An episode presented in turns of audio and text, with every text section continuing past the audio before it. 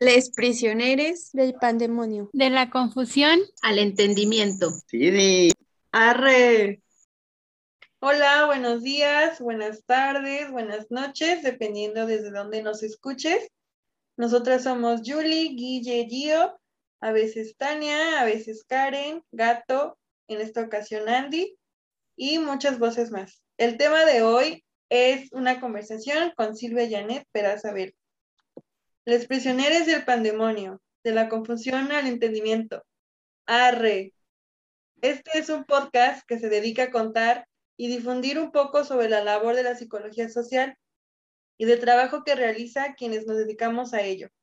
Nuestra misión es platicarles en compañía de nuestras invitadas pedacitos del mundo que existe allá afuera, hablarles de quienes trabajan con la realidad social y cómo se enfrentan a ello. Además de que cuando te pregunten qué es la psicología social, sepas qué responder. Hola, buenas tardes. Muchas gracias por, por estar aquí con nosotras, Silvia. ¿Cómo te encuentras el día de hoy? Muy bien, muy bien, gracias. Feliz viernes para todas. Amo, los, viernes. Amo los viernes. Ya, ya hacía falta. Sí. ¿Y usted? Los esperamos. Bien, muy bien aquí. Okay. Ya descansando también en viernes después de, de la semana loca de la escuela. Ajá, sí. Bueno, pues como ya les comentó Gio, hoy tenemos una gran invitada desde, desde allá del norte, Baja California. Baja California Sur. Baja California Sur, perdón. Ajá. Nuestra invitada de hoy es Silvia Janet Pereza Verde. Peraza. Ella, Peraza, bueno, hoy estoy, discúlpame. no te preocupes. Silvia Janet Peraza Verde. Ajá. Ella tiene formación como psicóloga social en la Universidad de Occidente de Guamuchil, Sinaloa. También cuenta con formación de nivelación pedagógica y una especialidad en procuración de justicia con perspectiva de género.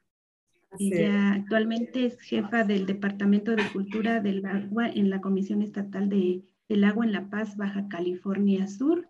Es nuestra invitada de hoy. Gracias por, por haber aceptado estar aquí con nosotros para dar a conocer el quehacer eh, de la psicología social desde diferentes partes de nuestro hermoso país. Nosotros desde acá, desde Querétaro, pero es importante escuchar otras voces y cómo en otros lados hace la psicología, dónde tiene incidencias, qué podemos hacer. Y bueno, va a estar muy, muy interesante. Bienvenida nuevamente todos y vamos a iniciar nuestra charla. Ok. Pues muy contentas de tenerte aquí con nosotras hoy, Silvia. Y nos gustaría saber que nos cuentes cómo fue tu formación académica en psicología social, cómo es que se dio tu acercamiento con la psicología. Empezar, mmm, yo soy de Sinaloa y pues yo salí de la universidad y siempre quise estudiar psicología, fíjense, curiosamente. Salí de la prepa y siempre quise estudiar psicología. No pude estudiar psicología porque vengo de una comunidad pues pequeña, de un pueblo, entonces yo me tenía que trasladar a, a Mazatlán a estudiar. Y no, la carrera de psicología era una universidad privada y pues mis papás no tenían la posibilidad de, estudiar, de pagarme una carrera, ¿no? De, esa carrera ahí. Entonces opté por comunicación social y estudié tres semestres comunicación social, pero fue en esa época de que había mucha huelga en la UAS y me salí, me salí y me puse a trabajar. Por X o Y, en mi vida ahí fue, trabajé y todo, y me casé, me casé y, en Mazatlán. Y tenía un año de casada cuando cambiaron a mi esposo a, a Sinaloa. Y yo dije, Guamuchil, Sinaloa es un pueblo, es una ciudad, es un pueblo grande, Guamuchil, la verdad. Hay mucho dinero, mucha inversión y todo, pero es un pueblo grande. Y yo, sin conocer a nadie, dije, me voy a morir aquí. Y ya me dijo mi esposo, me dijo mi esposo, pues estudia psicología, hay universidad y estudiar, está la carrera. Y yo, ¿en serio? No, pues que sí. Y pues dije, órale, llegando, hice todos mis trámites y todo, y sí, quedé. Y me encantó desde un principio. Te digo, yo creo siempre quise ser psicóloga y psicóloga clínica. Yo siempre aposté por la psicología clínica. Pero bueno, no había psicología clínica en la universidad. Entonces, pues dije psicología social, nada más había psicología educativa y psicología mm, empresarial. Y, no, dije, bueno, psicología social. Créanme que doy gracias cada día de mi vida por haber elegido psicología social. Creo que, porque me tocó ir a un, eh, al pues, manicomio de Hermosillo hacer prácticas. Ahí fue donde pues vi la cruda realidad, la verdad, y yo no estoy hecha para eso. Hay personas para todo, habemos personas para todo. Entonces, al ver tanta no sé, miseria humana, tanta pobreza, las condiciones que estaban los enfermos, no porque los trataran mal, sino que verlos en cómo uno puede llegar, ¿no? Puede llegar a tal grado. Entonces, bueno, yo ya estaba estudiando psicología social y les digo, cada día agradezco haber elegido esa carrera porque cada vez más son los campos para trabajo de, un psicólogo social. Por ejemplo, yo cuando recién llegué a, bueno, ya llegué aquí y todo, y daba terapias así de pareja, niños con problemas de educación, que, ¿cómo les diré? Terapia breve, que por el problema. Me sigue mucho, tengo mucha suerte, o no sé qué sea, de que así me van recomendando. Yo nunca he tenido un consultorio así bien a la vista, simplemente en mis tiempos libres y así. Entonces siempre me recomiendan, y no, pues que me recomiendan, ándale y que atiéndame y a ver de qué se trata. Ya cuando son problemas que son más que yo sé que no puedo atender, sabes que no, esto no es mío, te recomiendo a fulanito, fulanita y vete, ¿no?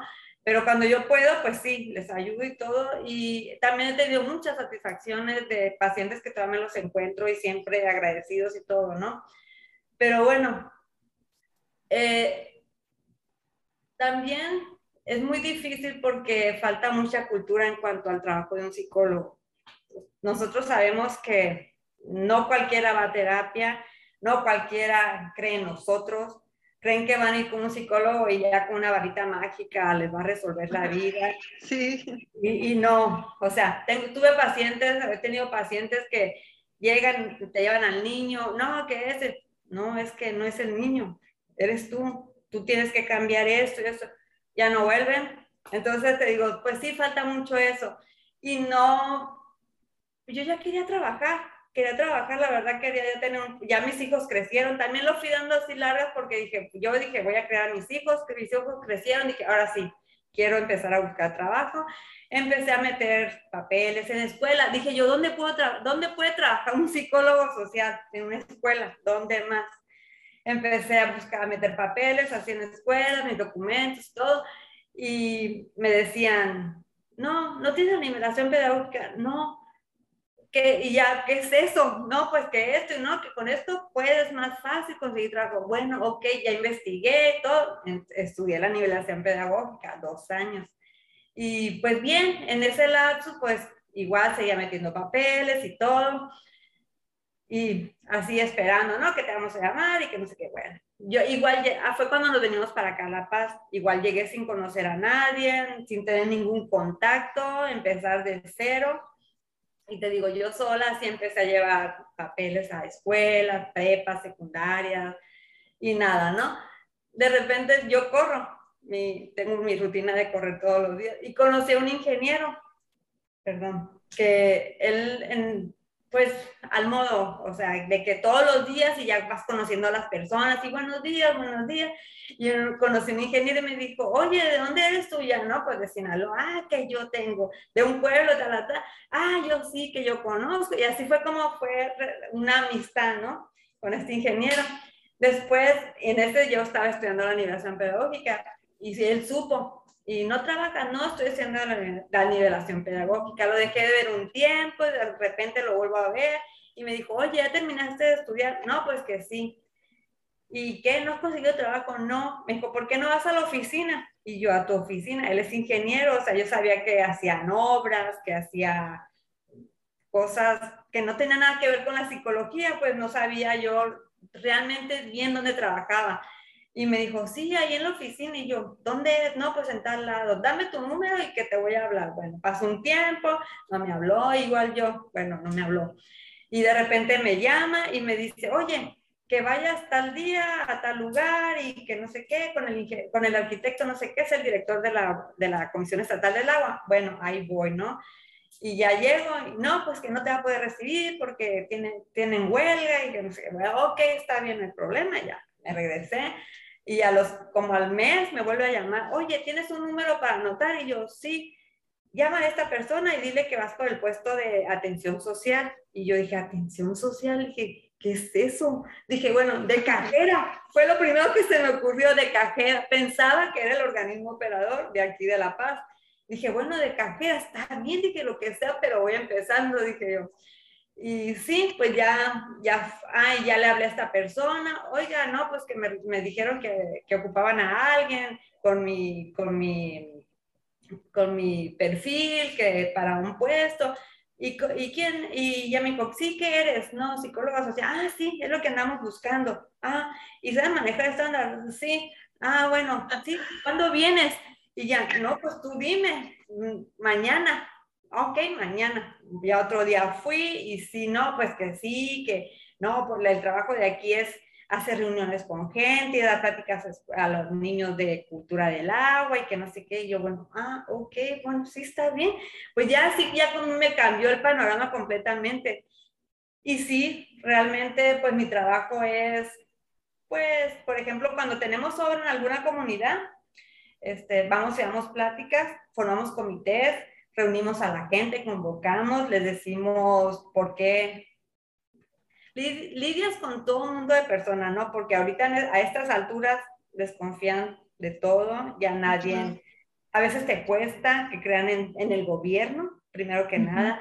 Entonces yo creo que ahí entra mucho la labor y yo creo que por eso he durado tanto tiempo, ya llevo 15 años ahí.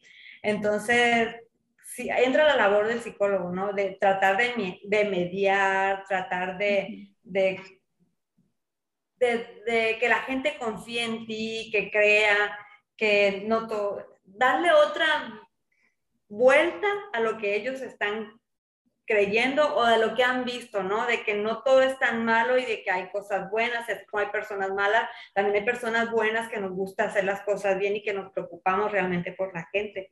Entonces, me fascina mi trabajo.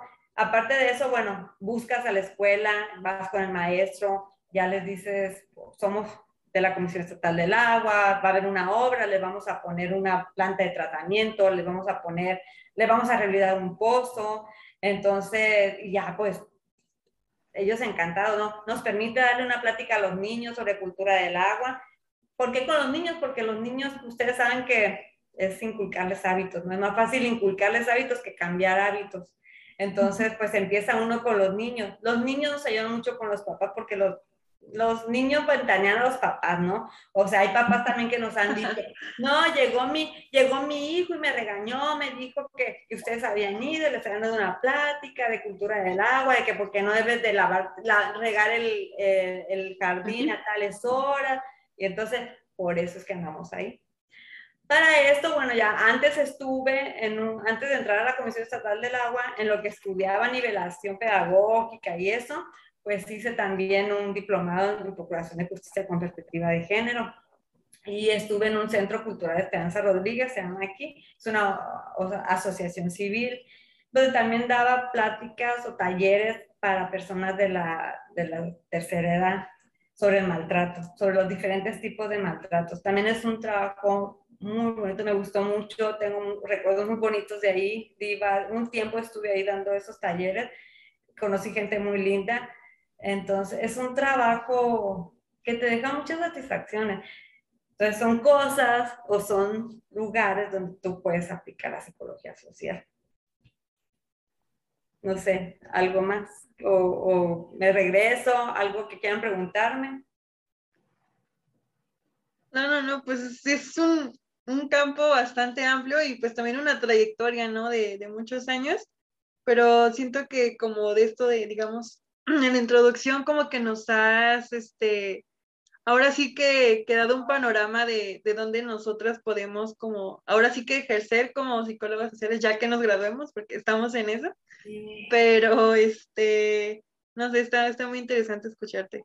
Sí, de hecho, yo cuando, ah, yo cuando eh, dije que no había psicología clínica, dije, ay, yo, entonces así como que educativa, no, pues es escuelas más que nada, psicología social, como que le vi a un panorama más amplio, ¿no?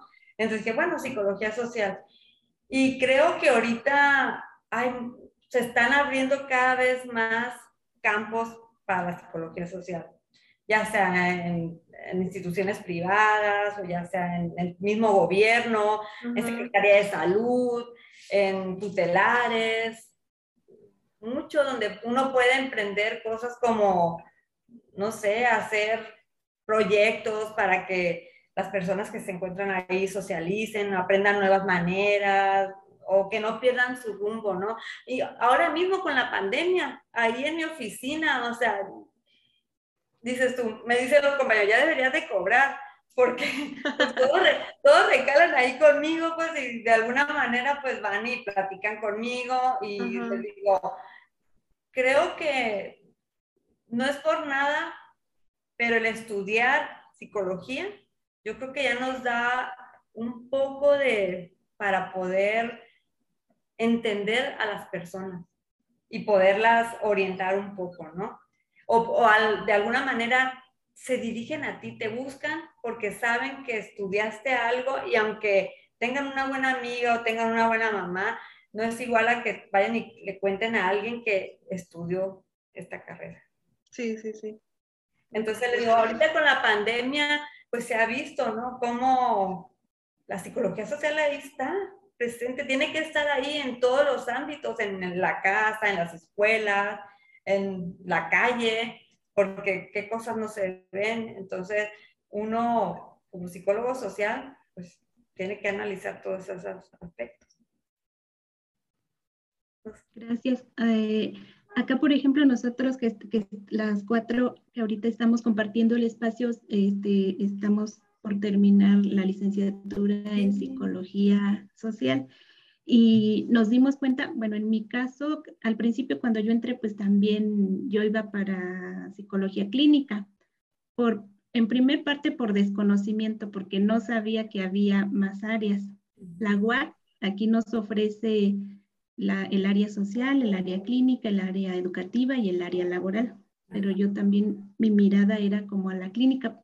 Pero me pasó algo así como que dije, ah, caray, como que no, yo no aguantaré cierta realidad, cierta, como cierta situación de la persona.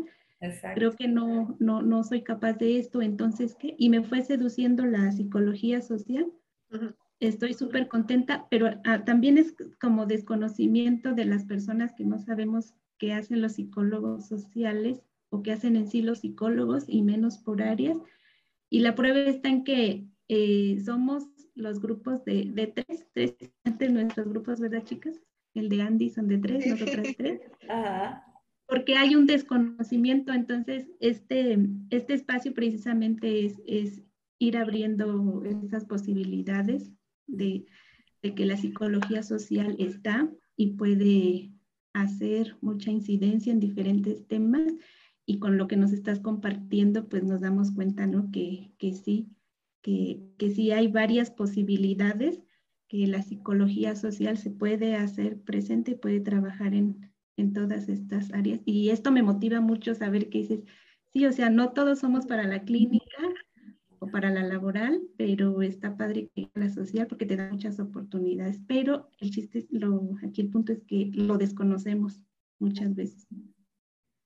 Sí, te decía, yo creo que la psicología social es de las ramas que tienen más, más campo de trabajo. Ahora yo lo estoy viendo así, porque te digo, pues en la Secretaría de Salud yo conozco varias personas que están en Secretaría de Salud, ahorita pues muchas, así que en tutelares, te digo. Em, yo, por ejemplo, ahí en mi, en mi misma oficina, yo llevo cultura del agua. Lo que es lo de obras es atención social. Hay otra rama que se llama Contraloría Social, que también yo la llevo, pues, pero, o sea, podrían ser también tres, otras dos psicólogas, ¿me explico? O sea, yo podría dedicarme a cultura del agua y hay otras que podrían hacerse a andar en comités. Por ejemplo, con agua también se dedica a eso, tiene, tiene los mismos programas que nosotros y puede tener gente de esa. No tienen psicólogos, pero tienen otra gente, ¿no? Pero te digo, son ramas que nosotros sí podemos ocupar y desenvolvernos muy bien. Yo creo que son los puestos ideales para nosotros, porque les dije, yo cuando fui ahí, cuando yo dije, soy psicóloga social, ¿y, qué? y ya me dijeron, ¿y qué es la psicología social? Bueno, es la que con grupos, ¿no? Cómo una persona trabaja con los grupos, cómo tiene influencia, porque también nosotros siempre cuando vamos a una comunidad nos dirigimos o buscamos al líder, que vemos así al líder para que sea, para que sea el presidente de la comunidad. Entonces, o sea, son detalles que uno tiene que estar, que no cualquiera los ve, la verdad. Entonces, son detallitos que uno como psicólogo siempre ya conoce y detecta, ¿no? Entonces, le digo, siempre es así, buscar, formar comités, buscar a la gente, a la gente que dices tú, esta me puede servir, esta puede ser, esta persona es responsable, comprometida. Entonces, son, son maneras de, son ramos, te digo, lugares donde uno puede estar ahí presente. De hecho, yo digo que se necesita, si de verdad pidieran un perfil que debe ser, como debe de ser, buscarían un psicólogo social. Entonces, no sé, no se desanimen. Yo les digo, yo estoy fascinada, así como dice Guille, no te, me pasó, como te digo, me pasó igual, cuando ya fui, vi la realidad, dije, no, yo no aguantaría esto, estar viendo esto, pues no podría.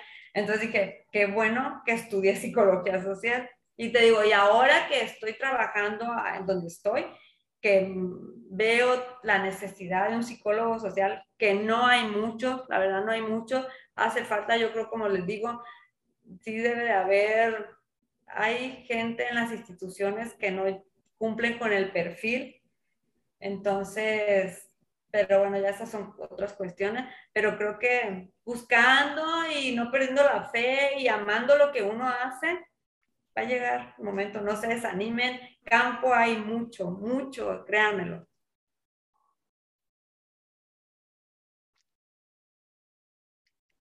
Mi, mi, tirada eran las escuelas. Yo siempre quería una secundaria. Decía, ay, una secundaria estaría bien. Qué padre sería trabajar en una secundaria. No sé por qué. Pero les digo, o sea, a veces uno está ahí queriendo algo y de repente la vida te dice, no, no es por ahí. Sí. Y solamente hay que confiar y dejarse llevar y creer y ser. Yo siempre digo, para lo que estamos aquí es para ser felices y ser buenas personas. Yo creo que ya con eso. Entonces, siempre mientras tú hagas el bien, seas paciente, busques lo que tú quieres realmente, en lo que tú crees, adelante. No se desanimen. Muchas gracias.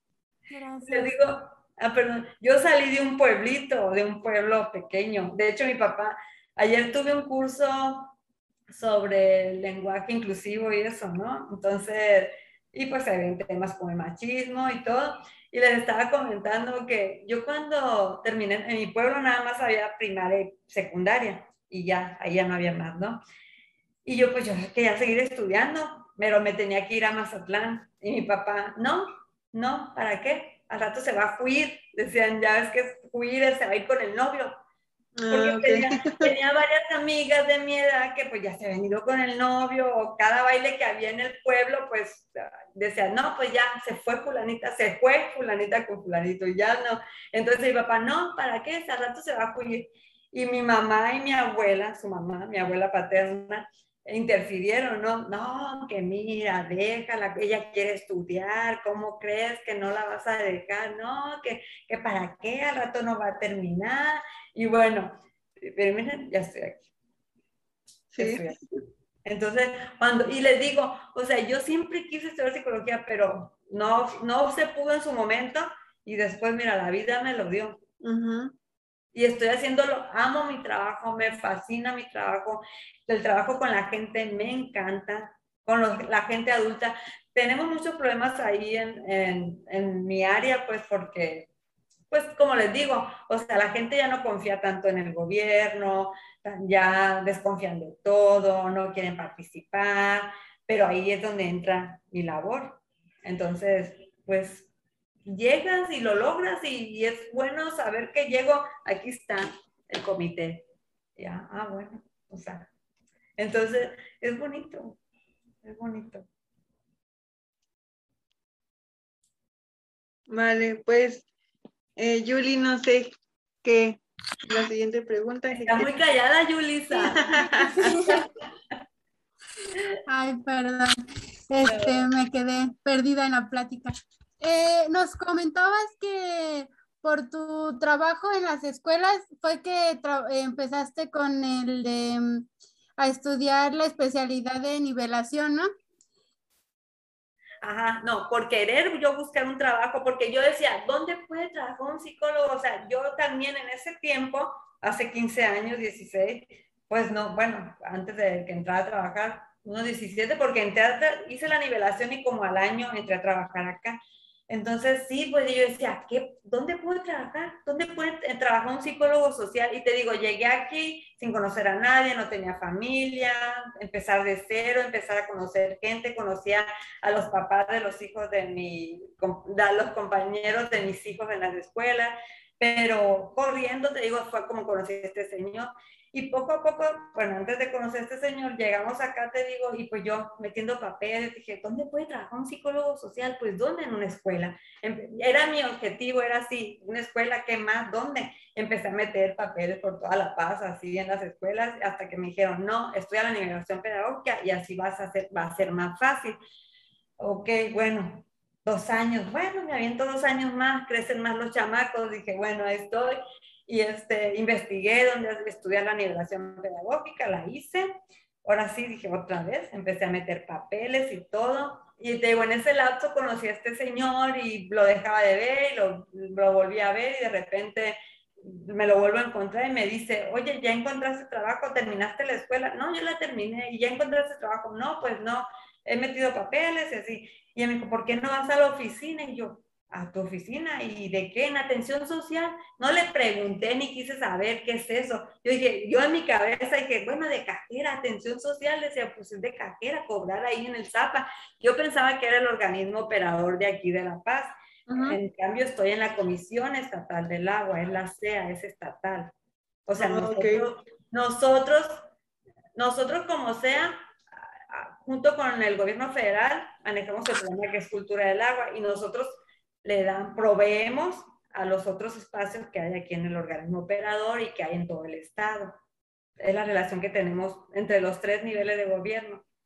Pero les digo, o sea, dije yo, ¿qué voy a hacer? O sea, ¿dónde? Entonces sí me puse a estudiar la nivelación pedagógica y fue así como, ya llegué a la CEA. No llegué a una escuela, llegué a la CEA, pero curiosamente es dar pláticas a los niños, enseñarles a través de juegos, de dinámicas, de material que nosotros mismos reproducimos, cómo cuidar el agua, por qué es importante cuidar el agua, porque estamos en un estado que casi no llueve y no hay vegetación, el agua que llueve se escurre a los mares porque no hay, no hay vegetación que la retenga, y bueno, es, pero les digo, o sea, curiosamente cómo una cosa me fue llevando a finalmente Hice la educación pedagógica y estoy dando ajá, pláticas en la escuela. Así fue, Yulisa. Muchas gracias. Y para quienes no conocemos Baja California Sur, eh, ¿nos puedes contar cómo es la vida eh, diaria allá y a qué eh, problemas sociales se enfrenta la, la psicología ahí, en ese contexto? Mira, te voy a decir que estamos en uno de los estados, o bueno, en, particular La Paz, más tranquilos. Se vive súper a gusto. Cuando recién llegamos acá, mi hija, tengo una hija de 33 años, venía pues de, venía a secundaria ella. Y me, lo primero que dijo, es que haz de cuenta que estamos en una isla. La música llegaba, la música llegaba retrasada, todo, llegaba un poco después, ¿no?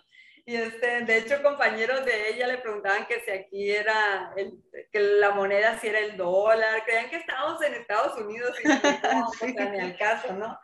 Pero es un lugar muy bonito, ha crecido mucho, desde hace 15 años que llegué, de hace 20 años que llegué para acá, ha crecido mucho, pero aún así se ve muy a gusto. Problemas sociales que enfrentamos, mmm, el agua, el agua, la carencia de agua sí está canija. Aquí el agua es tandearnos. Eh, un día sí, un día no, o un día sí, tres no, y así de repente, ¿no? Eh, ¿Por qué? Porque, como le decía, es un estado en el que casi no llueve. Cuando no llueven eh, son huracanes y pues llega el agua así y así se va a los mares, ¿no? Se escurre porque no tenemos vegetación, como les digo, que, que concentre esa agua, que la absorba, que la guarde, ¿no?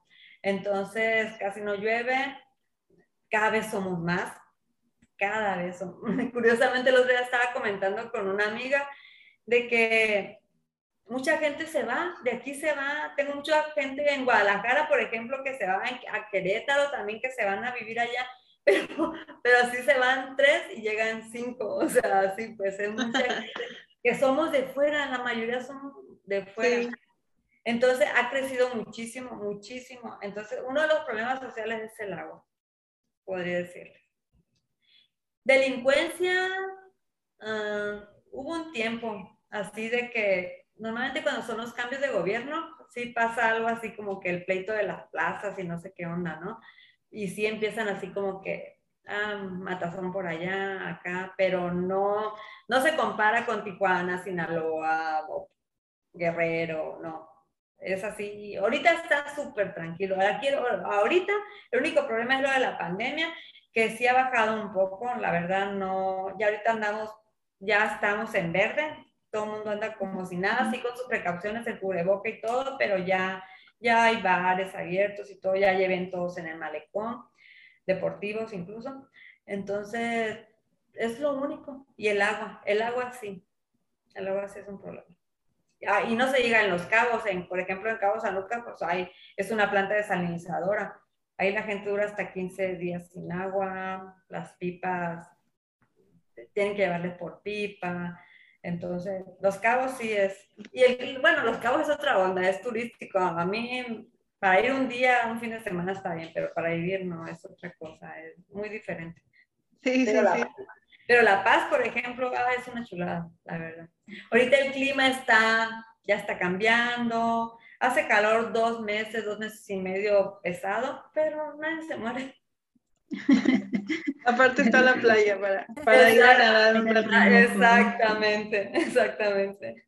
Y aparte es súper interesante como, bueno, lo hablo desde mi experiencia, claro, porque yo, eh, pues yo originalmente soy de Ciudad de México, pero de niña me, me trajeron acá a, Cabo San Lucas y pues prácticamente aquí crecí, ¿no?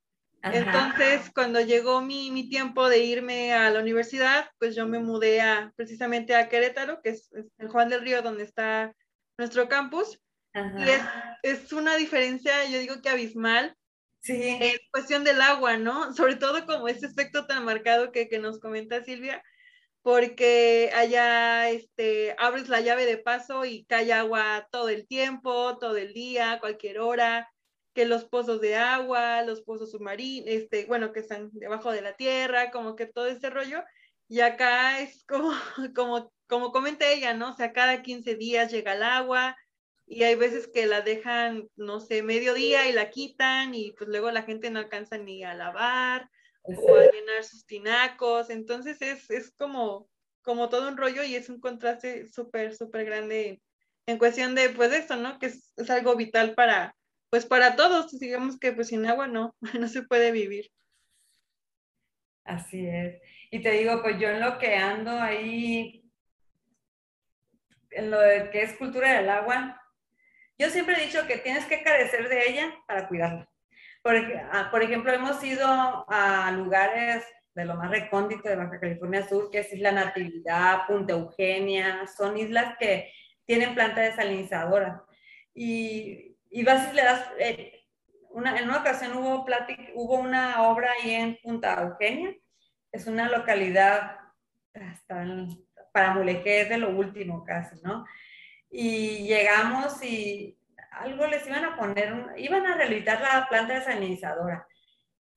Y pues siempre en el programa marca que tenemos que dar pláticas a los niños, pero dices tú, no inventes, o sea, los niños nos dieron la plática a nosotros, dices tú, pues, ¿qué le puedes dar? Ay, se, se nos congeló.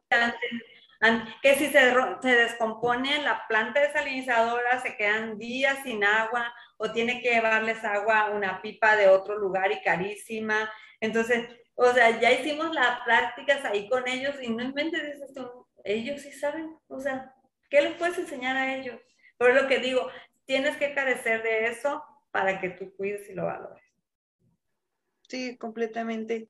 Y bueno, ahorita que, mencionas un poco como de, los proyectos que has realizado, ¿podrías contarnos eh, actualmente si estás como en algún proyecto, si estás participando y con qué poblaciones usualmente trabajas? Ok. Bueno, mira, como te decía, el programa que nosotros llamamos ahí es un programa federalizado, que es un recurso 50% federal y 50% estatal. El, el federal, o sea, que es la CONAGUA, a nosotros no, es la normativa nuestra, pero nosotros llevamos la ejecución del programa. El programa te marca que debes capacitar. Hay 14 espacios en todo el estado, hay 5 en Los Cabos, tres en Mulegé, uno en Loreto, otro en Comondú y tres aquí en La Paz. Entonces, el, nosotros como Estado le fortalecemos esos espacios con qué? Con mobiliario, con computadora, con cámara fotográfica, un cañón, porque ellos, ellos en su mundito ahí, en su comunidad, en su municipio, ellos se dirigen a las otras comunidades. Por ejemplo, Comondú o Constitución, va a López Mateo, va a Insurgentes, va a localidades, que, pueblos que tienen ahí ellos cerca. Entonces, ¿qué van? Van a las escuelas, les llevan un proyector, llevan una computadora, les proyectan, les llevan material, les dan la plática a través del juego, que nosotros vamos aprendiendo, te digo, cada año nos capacitamos para eso, porque es lo que nos marca el programa.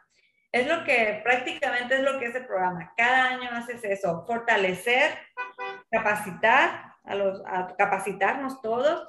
Este, se hacen eventos masivos, por ejemplo, en plazas públicas o en, en, parques, invitas a toda la ciudadanía a la que se pueda, que pueda unirse ahí, invitamos a algún artista, un payaso, que haga juegos sobre lo que es la cultura del agua, sobre lo que es el buen cuidado del agua, entre ellos, pues que no, cuides el agua, que pagues el agua, porque el agua sí es cierto, a veces llegamos a comunidades, no, que el agua es de, no es de todos, Dios no, Dios no la dio, sí señor, pero no se le está cobrando el agua, se le está cobrando el servicio, a ver, si es cierto, vaya usted por el agua al pozo y verá que no, verdad que cuesta traérsela, o sea, mucha gente, o sea, te encuentras de todo, ¿no? Entonces, pero ya les explicas y ya les dices, no, señor, usted está pagando por un servicio, no está pagando por el agua. El llevar el agua hasta su casa y que usted abra la llavecita, eso cuesta.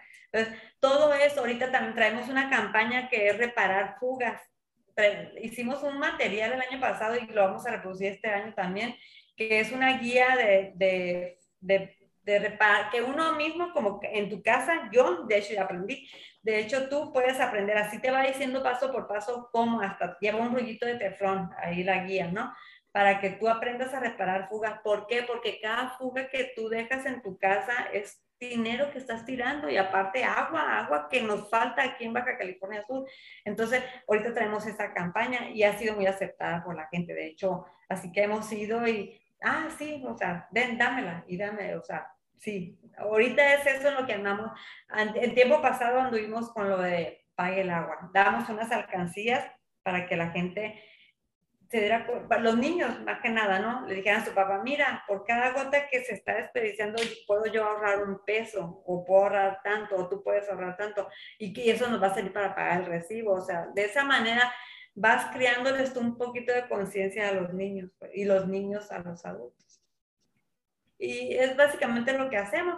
A veces que me invitan a algún foro, ¿para qué? Para que hables de lo que hacemos en la SEA. Mucha gente no sabe lo que hacemos, creen, o no le da la importancia que realmente tiene lo que es cultura del agua. En cambio, cultura del agua está en todo. Si tú tienes una cultura del agua bien metida en tu cerebro, tú vas a ser capaz de reparar una fuga de tu casa, tú vas a ser capaz de reportar una fuga en la calle, tú vas a ser capaz de decir, voy a pagar mi recibo cuando me toca, tú vas a ser capaz de no desperdiciar el agua o ver si tu vecino se está tirando la llave de tu vecino. A veces yo salgo a correr a las 5 de la mañana y veo que la gente no sea igual a lo mejor esperando que llegue el agua, pues deja las llaves abiertas, ¿no? Y ahí me voy cerrando llaves porque llegan la madrugada. y ahí me voy cerrando llaves, ¿no? Pero dices tú, bueno, o sea, eso es conciencia, eso es cultura del agua. Si todos tuviéramos una cultura del agua, pasaría todo eso. Entonces, por eso trabajo, por eso me gusta mi trabajo. Se ha avanzado, no como uno quisiera, porque a veces los niveles altos son los que menos participan o como que no creen tanto en eso, pero sí, vamos, vamos adelante. Y se sigue trabajando y les digo, a mí me fascina. Andrea, ¿por qué estás tan callada?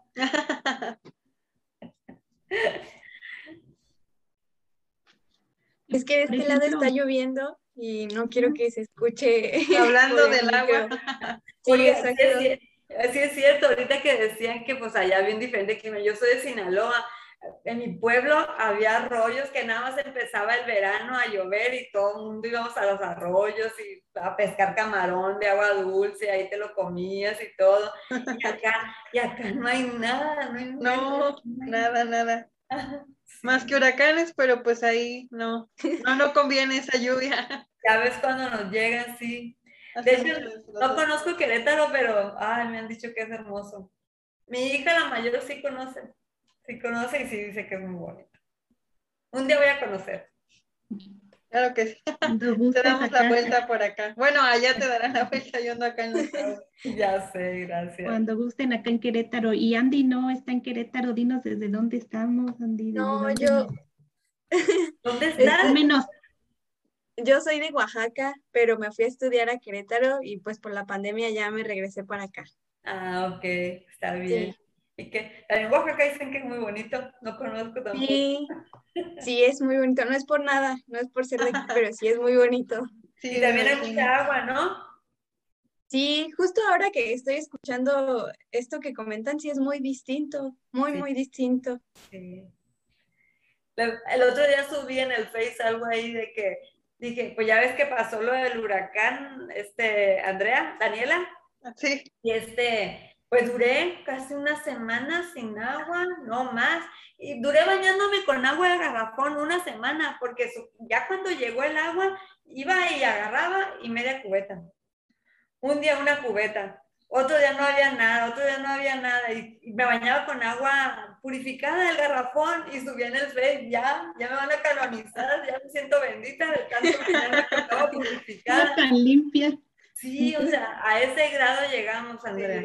Entonces, sí, ustedes que tienen agua, no porque la tienen, porque cambia, ¿eh? El, ahora con los cambios climáticos, o sea, donde llovía no llueve y donde llueve no llovía y bueno, es un relajo que hay.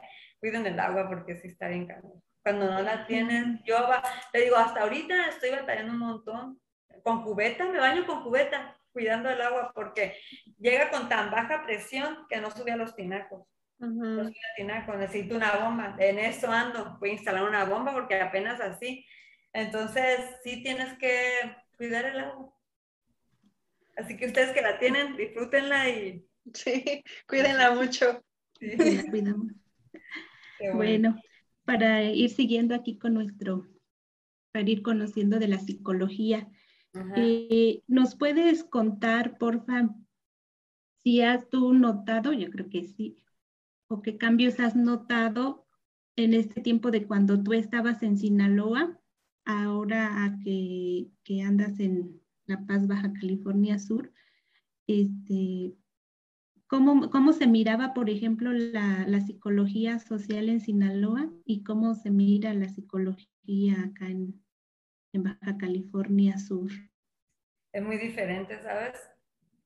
Es muy diferente cuando nosotros nos venimos de Sinaloa para empezar, yo ya estaba enfadada de Guamuchi.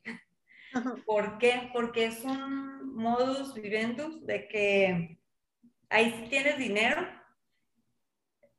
hay mucho dinero, es mucho dinero, porque hay mucho, este, hay mucha agricultura. Entonces, y pesca también. Pero haz de cuenta que es un pueblo grande, les decía. Y la gente como que tiene, no hay más que hacer que hacer fiestas y reuniones y todos los fines de semana. Y, yo decía, no me daba con regalos todos los fines de semana. Y yo, gracias a Dios, siempre, desde que estudié, fíjense, gracias a Dios, desde que, desde que estaba estudiando, este, siempre tuve pacientes Así que vecinos y, y, yo, no, pero es que no, no importa, les gustaba platicar conmigo, pues y yo creo que les servía, no les cobraba, a veces les cobraba 20 pesos y así, ¿no? O sea, nada para que dijeran, porque yo siempre he dicho, tiene que costarte para que tú valores lo que estás haciendo.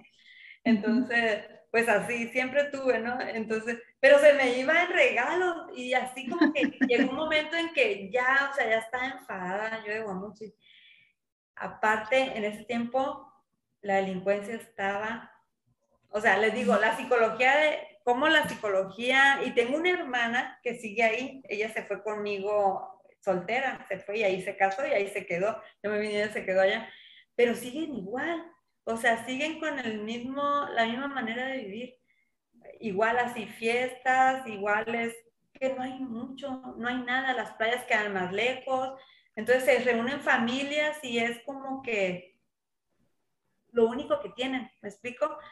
Es, es dices tú, y ah, sí, eso sí, andar bien guapas, estrenar cada vez que van a la fiesta y cada, a ver quién va mejor, o sea, eso, pues eso es mucho de la apariencia. Y yo estaba así como que, ah, qué hueva, o sea, yo no soy tan así, pues no me gusta tanto esto. Y el caso que lo cambian, y, ah, y aparte empezó el narcotráfico feísimo, a grado de que a, tres casas de mi casa un domingo a, balacearon a un señor que iba saliendo de su casa, ¿no? Entonces así como que fue en el momento exacto cuando se ponía feo allá que nos venimos nosotros para acá.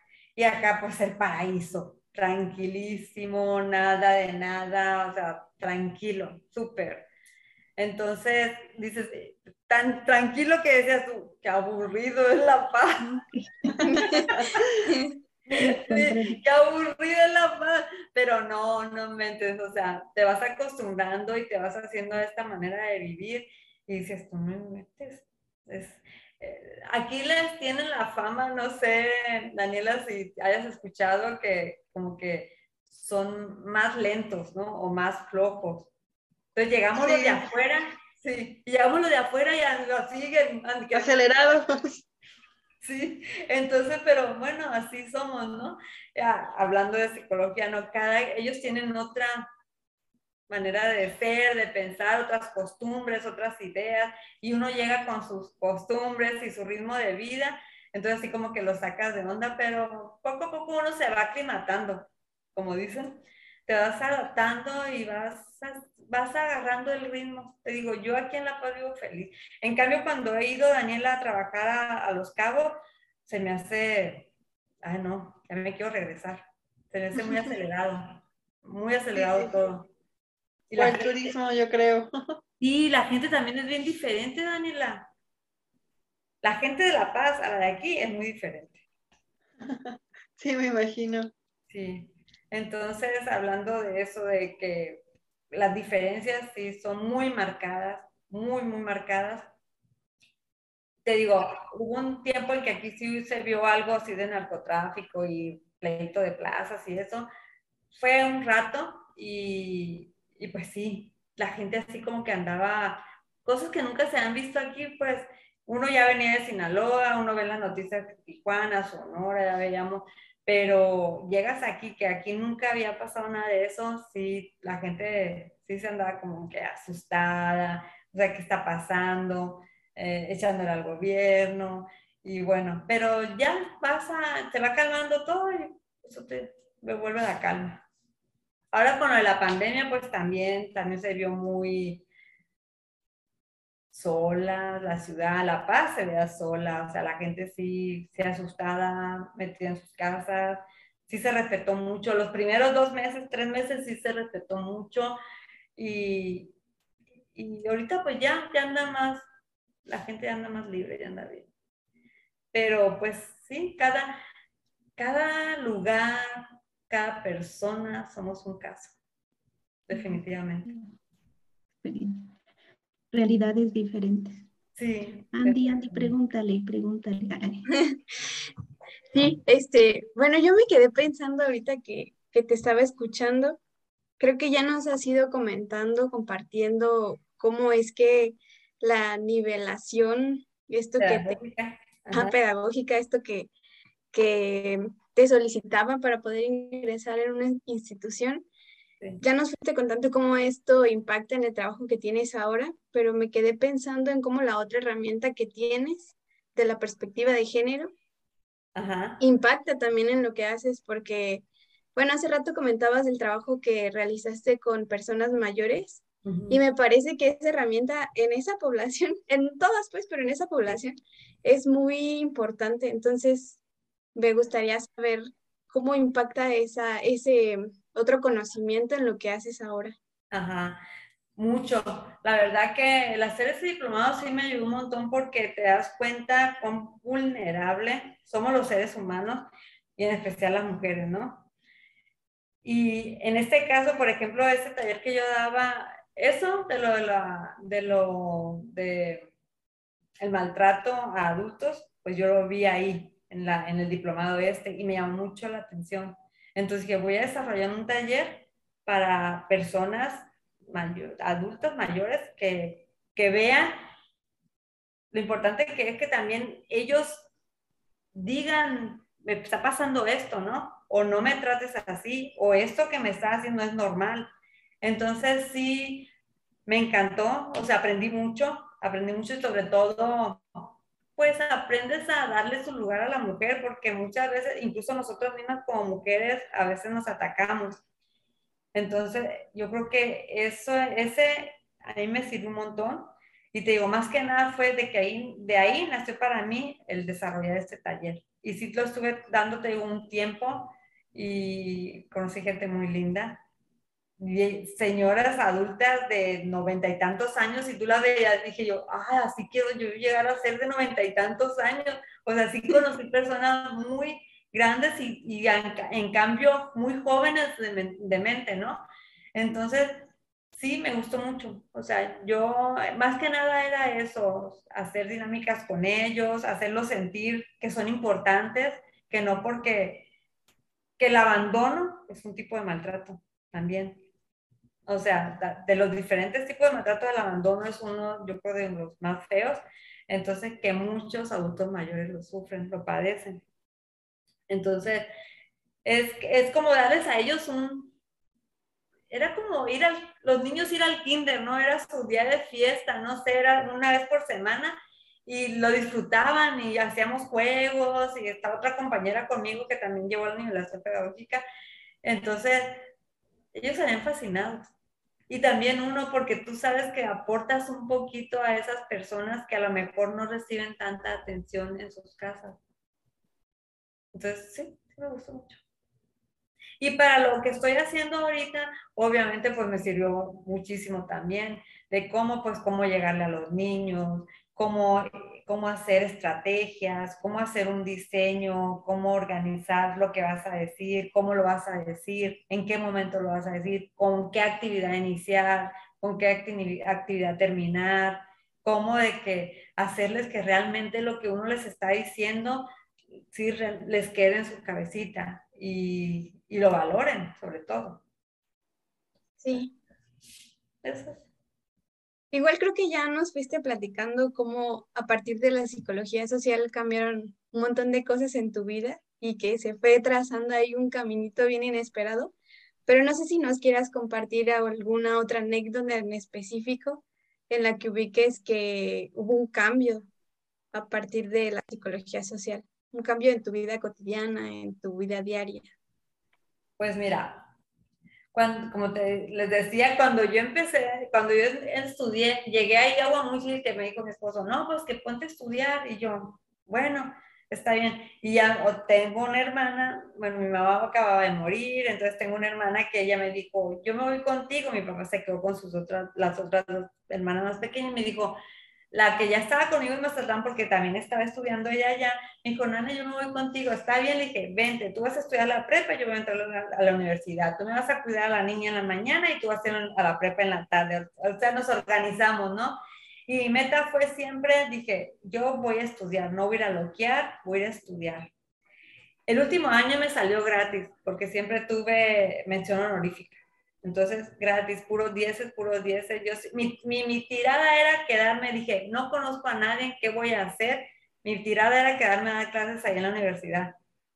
Yo dije, y sí, ¿por qué? Porque pues era una mujer pues de treinta y tantos años, ama de casa, seria, comprometida con lo que estaba haciendo, eh, que quieras o no eran puntos no a mi favor. dije, me voy a, me tengo que quedar aquí a dar clase, yo sé que me tengo que quedar, entonces te digo, me esforcé, hice todo, dije yo, no, sí, voy a quedarme, y sí, me pasó eso, pero en la graduación yo dije, estoy embarazada, y, estoy, y yo y mi, mi pareja, mi esposo, no, ¿cómo crees? Yo, estaba, yo me cuidaba con pastillas. Acababa de tener una niña, según yo dije, voy a tener dos niñas nada más y ya.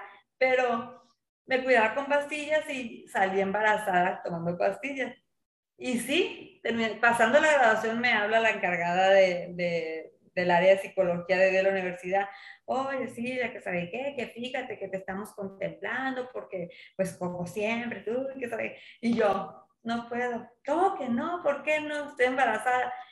¿Qué? ¿Y, qué? y pues, ¿y qué tienen? No, le dije, es que no puedo, le dije, o sea, mi hermana también ya, ya iba a entrar a la universidad, yo tenía la otra niña chiquita de un año, dos meses, dije yo, no, o sea, no, pues, o sea, voy a pagar que me cuiden a la niña, no voy a ganar para pagar que me cuiden a la niña y no sé cómo la van a cuidar, gente que yo no conocía, dije, no, me dije, Silvia, no es tu momento, ponte en paz, cuida a tu hija y ya, y seguí, seguía dando mis terapias particulares ahí, ¿no? De repente que me llegaba, ¿no? Que me recomendó fulanita, ah, bueno, sí, a ver, y así, ¿no? Por las tardes yo me, me acomodaba y nunca la dejé la psicología.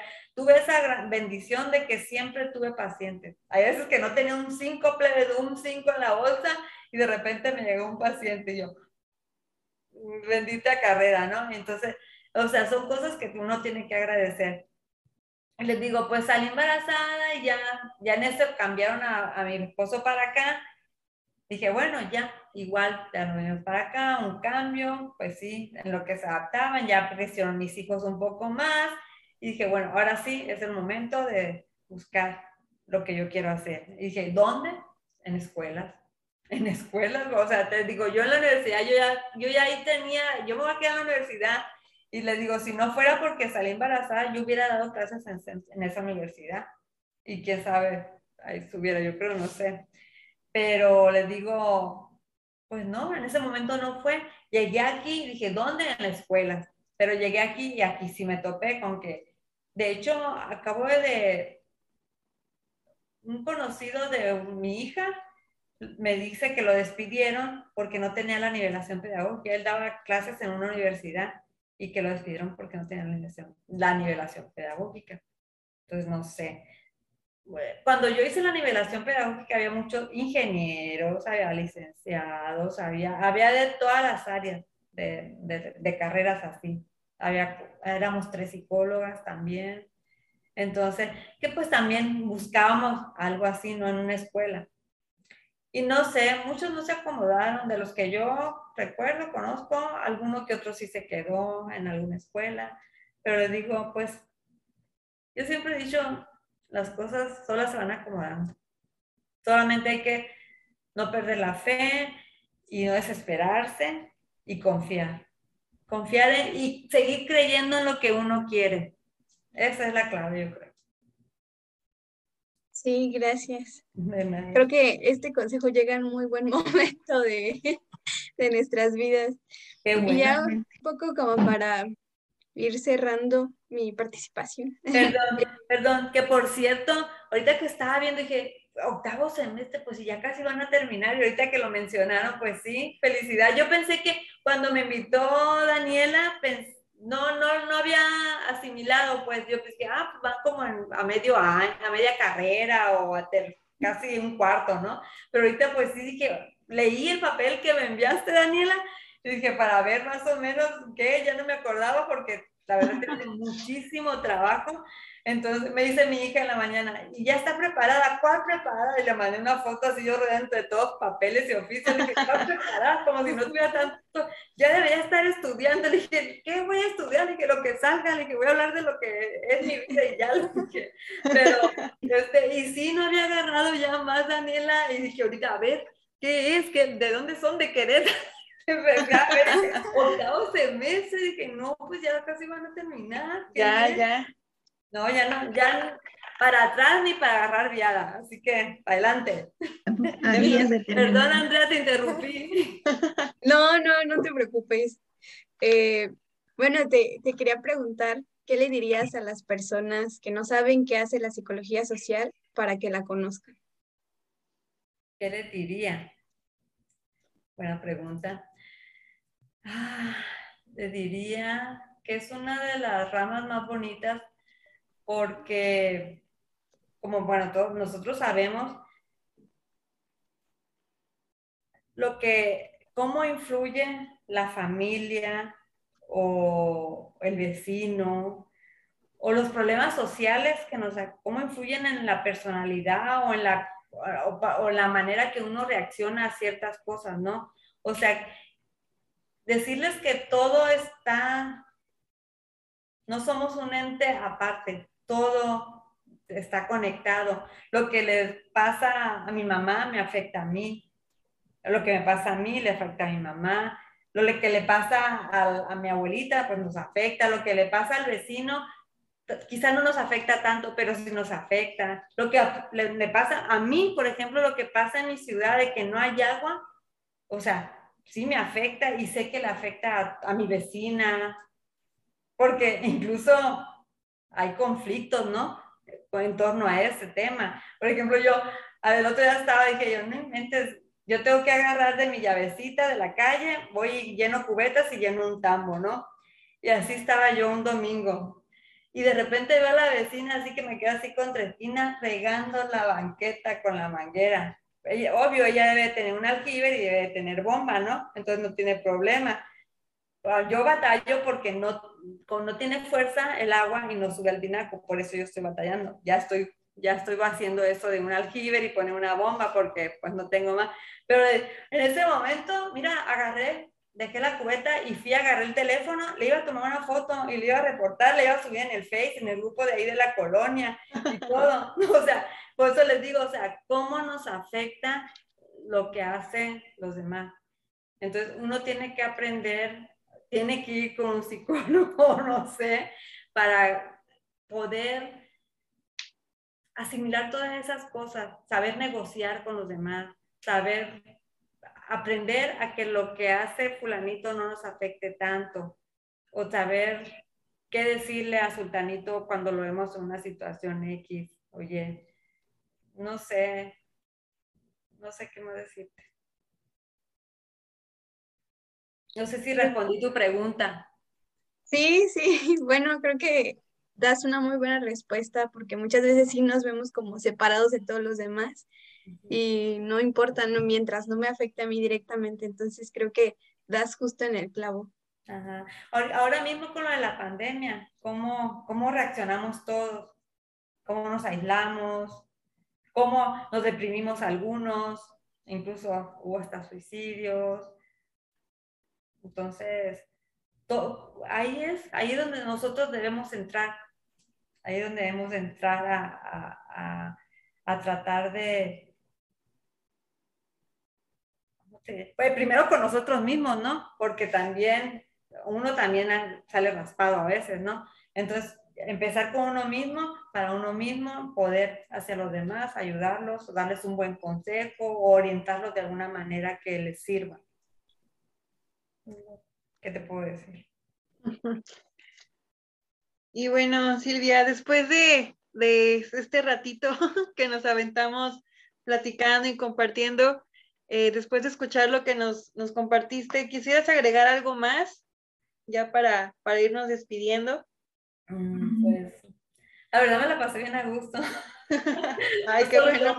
Así, así soy yo, en serio que me la pasé bien a gusto como les digo, que mi hija me dijo, ya debería estar estudiando, pero ¿qué voy a estudiarle? Que simplemente voy a hablar de mí, de lo que he hecho, lo que es mi vida, cómo es, fue mi carrera. Le digo, ¿qué voy a estudiar? Le dije, ah, ya si me pones a decir un tratado de, de Freud o algo así, pues ya le voy a decir. Hace mucho que pasé por eso, le digo. Y se rió, ¿no? Pero me la pasé muy a gusto. Fue un placer, ha sido un placer. Muchas gracias por haberse, haberme contactado, Daniela, la verdad. Nunca lo esperé. A nadie le dije que iba a estar, bueno, algunos compañeros así, pero nunca les dije bien a fondo, ¿no? Pero es un orgullo para mí estar aquí. muchísimas gracias. Eh, espero de corazón que les haya servido un poquito. Cualquier cosa que necesiten de mí, aquí estoy a la orden. Y no se arrepientan de haber estudiado esto si realmente creen en esto, en lo que están haciendo, sigan su rumbo, que nadie les diga, te equivocaste, estás mal. A veces parecerá que, te equivocaste, pero si estás ahí es por algo. Y sigue adelante. Sigue creyendo en eso. Ay, muchísimas gracias. Gracias. La verdad estamos como, pues sí, bien, bien contentas, bien hasta emocionales, yo creo ahorita de, pues de tenerte aquí, la verdad. Eh, cuando yo te contacté dije, ay, igual y no me contesta, pero luego ya fue como la llamada y dije, ay, que al inicio no, no reconocí porque me dijiste del agua y dije, ay, ¿acaso debo yo agua? ¿Tengo que pagar el agua? Pero luego ya dije, no, no, no, es, otra cosa, ¿no? Entonces, este, pues muchísimas gracias por, por tomarte el tiempo de, en tu apretada agenda para, para venir aquí con nosotros. La verdad, estamos muy felices de que de que hayas estado cómoda sobre todo y, y platicando acá un ratito con desde Los Cabos hasta Pedro Escobedo, hasta Ojo de Agua, hasta Oaxaca. Sí. Mira qué increíble, ¿no? Que nos juntamos de diferentes lugares. Y bueno, yo soy de Sinaloa, les digo, pues allá pasé, me fui de ahí a los 24 años, entonces ya aquí tengo 20 también, y amo los dos estados, los dos estados son bellísimos. Aquí, aquí se vive muy a gusto, es lo único que puedo decir, aquí se vive muy a gusto. Me encanta La Paz, me encanta. Cuando gusten venir, bienvenidas, aquí las esperamos, nada más me avisan con tiempo y nos organizamos. Cuando gusten, es bellísima, La Paz, el estado es bellísimo, La Paz es bellísima, pues Los Cabos, Daniela, yo sé que tiene muchos lugares bonitos también. Entonces, cuando gusten venir, bienvenidas siempre. Y pues nunca se arrepientan de lo que son, sigan para adelante siempre. Muchas gracias. gracias. Qué bueno que estuviste a gusto porque la idea de estos podcasts que, que estamos haciendo es precisamente que sea una charla, una charla entre compañeros este, que estamos en, en, lo mismo, pues para dar a conocer eso, ¿no? La psicología social, el trabajo, dónde puede incidir, los temas, dónde puede trabajar, qué hace. Este, y por eso, qué bueno que Dani tuvo la oportunidad de invitarte, porque pues así estamos escuchando de otro estado con otras problemáticas, otras realidades. Acá en Querétaro tiene las propias, este, Oaxaca también tiene lo suyo, pero ir dando a conocer a la gente, y esa era la idea, que fueran que fuera ameno, que fuera una charla, no una de una cosa difícil, sino con palabras sencillas a partir de las experiencias de los propios invitados, que la gente vaya conociendo el quehacer del psicólogo, no solo para contestar qué es un psicólogo, sino para ver que hay formas, otras realidades y otras formas de hacer, otras formas de hacer, y también las personas y los profesionales pues ser críticos ¿no? ante, ante las diferentes situaciones y poder aportar, poder enriquecernos. Y estos espacios son muy buenos para seguir construyendo nuestro conocimiento, aprender de otras personas sus experiencias, otras realidades. Y, y es, ese, esa es la idea del espacio. Primero que sea una charla entre compañeros a gusto, que no esté forzada y poder aprender entre todos. Muchas, muchas gracias. Yo también estuve y luego dijimos, ¿qué más preguntamos? Pero es que todo está como interesante y, va fluyendo. y Ah, ok. Bueno, pues, pues sí, como le digo, o sea, muchas gracias y felicidades por este espacio también que tienen y por la carrera que tienen y adelante, no se desanimen. Eh, Andrea, qué bueno que llegué o lo que haya dicho en algún momento te haya servido, qué bueno que les haya servido a todas. Y yo creo que todo tiene su razón de ser, nada es coincidencia en esta vida, todo tiene su razón de ser. Por algo estamos aquí. Exacto. Sí. Muchas gracias. Y para seguir construyendo redes de compañeras, compañeros y seguir visibilizando el trabajo, ah, ¿cómo te podemos seguir en, en redes sociales para ver tu trabajo? ¿Tienes alguna? Pues mira, de mi trabajo no tengo mucho. De repente sí subo algunas actividades, pero antes yo llevaba la página de ahí de, de, la Comisión Estatal del Agua en la administración pasada. Nos dijeron que abriéramos, yo me encargaba de comunicación social y cultura, y cultura del agua. Y llevaba, abrí una página de Facebook y subía todas las actividades, a donde íbamos, incluso de los demás compañeros también, cuando iban a obra, tomaba fotos y bueno, ¿no? Pero de repente nos la cerraron. Nos dijeron ya no, entonces bueno, ya no. Y yo de repente sí subo algunas cosas, pero pues no, mi correo, mi, en Facebook es Silvia Janet Peraza Verde y mi correo, pues ahí lo tienen, nane-mza.com.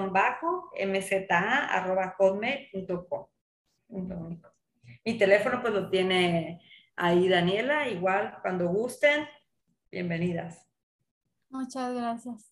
Tú también bienvenida acá en, en Querétaro cuando gustes venir de visita acá. Me encantaría ir. Tengo un amigo español que está planeando algo de los pueblos indígenas. Él es, él canta eh, música flamenca y todo, pero es enfocado a lo de los pueblos indígenas, algo así.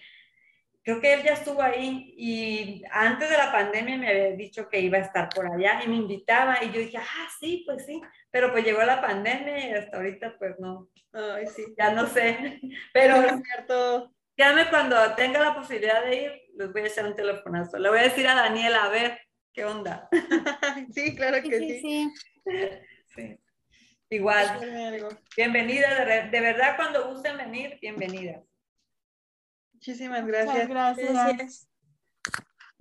Bueno, pues aquí ya damos por concluido eh, nuestro episodio de hoy.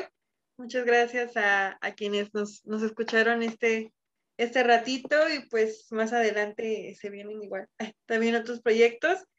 Y este, pues sí, agradecerles también a, a, mis compañeras y a todos por, por su espacio, por estar aquí, por platicar y compartirnos un poquito de unas horitas de su día que, que ya es viernes, que ya hace falta descansar el cuerpo.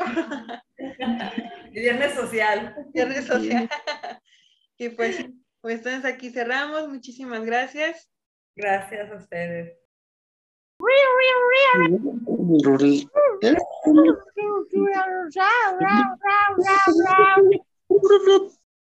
Les prisioneros del pandemonio. De la confusión al entendimiento. Sí.